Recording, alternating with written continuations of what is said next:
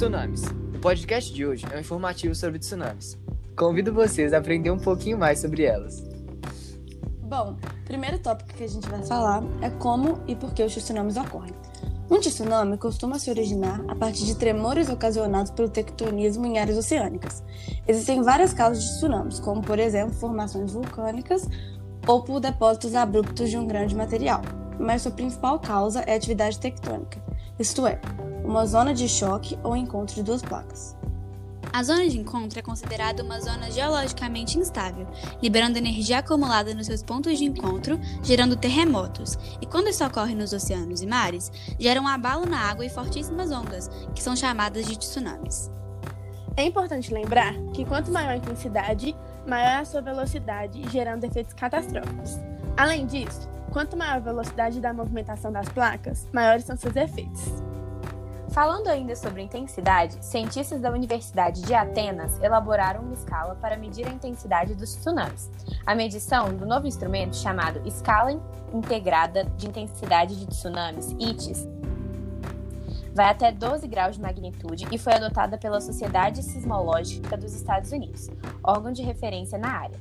A escala ITIS integra o conjunto de dados reunidos após os tsunamis gigantes de 2004 no Oceano Índico e 2011 no Japão, ambos considerados de força 12 pelos pesquisadores gregos.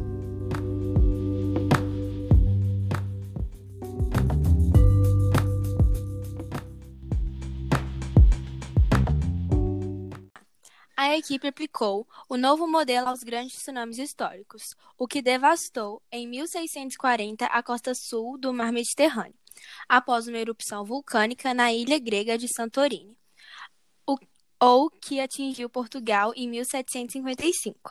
Ambos tiveram magnitude 12, segundo o sismólogo.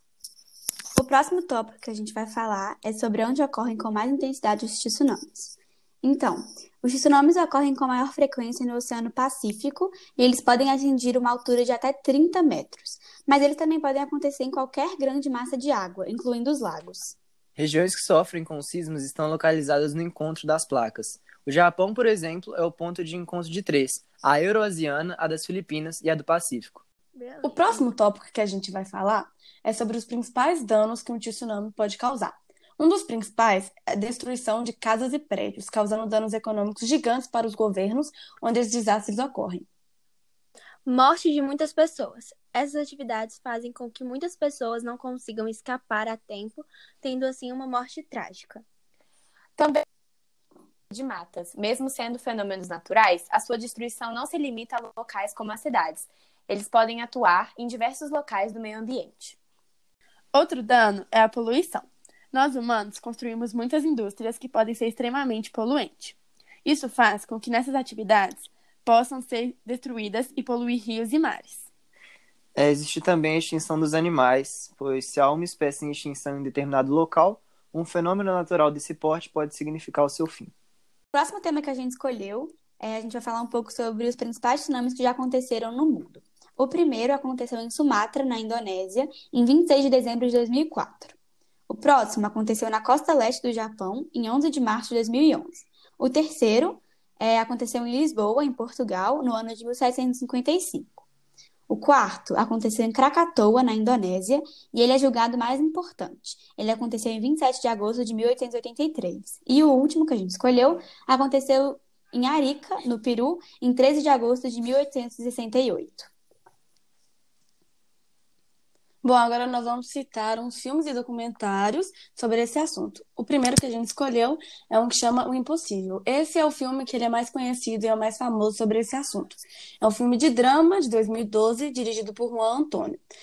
O, esse filme, ele fala sobre um casal que está aproveitando as férias de inverno na Tailândia com seus filhos, mas acontece que em uma manhã um tsunami de proporções devastadoras atinge o local e eles têm que lutar pela sua vida.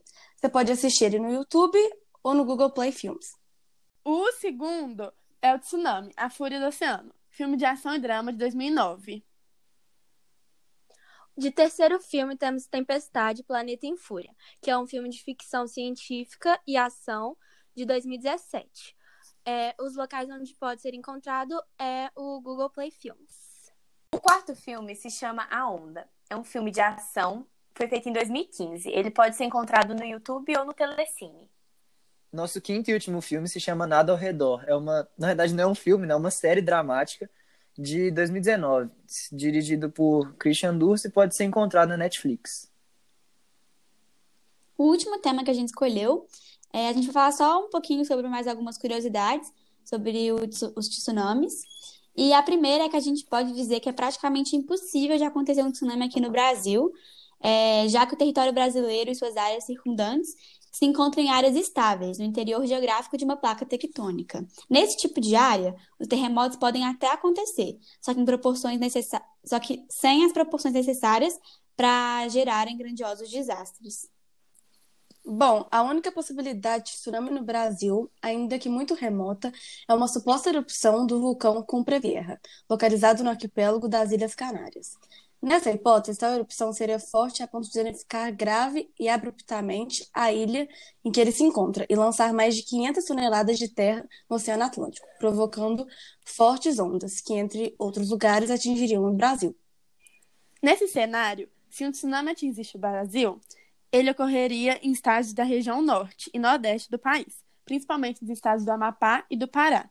No entanto, o seu impacto dependeria da força, quantidade e intensidade dos efeitos gerados pela suposta erupção, o que torna essa hipótese ainda menos precisa. Alguns geólogos e oceanógrafos até acreditam nessa possibilidade de tsunami, mas muitos deles alertam que os efeitos no Brasil seriam muito pequenos em razão da grande distância em que o vulcão Cumbre Vieja encontra-se, mais de 4 mil quilômetros. Portanto, não é preciso muito alarde sobre a suposta ocorrência de um tsunami no Brasil. A possibilidade, embora exista, é praticamente nula e não deve ser motivo principal de preocupação para o país.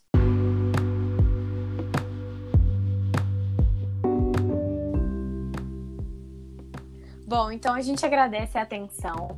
Os tsunamis são um assunto não muito estudado no Brasil, mas devem ter sua devida importância. É, obrigada por ficarem com a gente até aqui. Eu tenham gostado e até a próxima. Obrigada. Até, obrigada. Beijo.